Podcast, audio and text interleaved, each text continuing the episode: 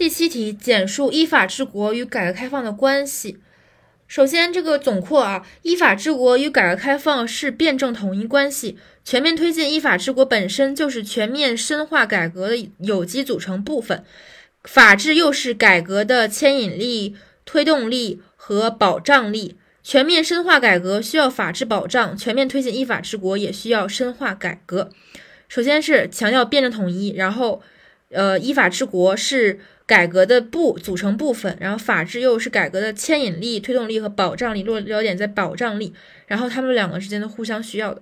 然后分数呢，一二两个方面，第一方面是法治对改革，以法治凝聚改革共识，发挥立法对改革的引领和推动作用，实现改革决策与立法决策相统一相衔接，强调的是立法。以法治凝聚改革共识，发挥立法对改革的引领和推动作用，实现改革决策和立法决策相统一相衔接。第二是改革对法治。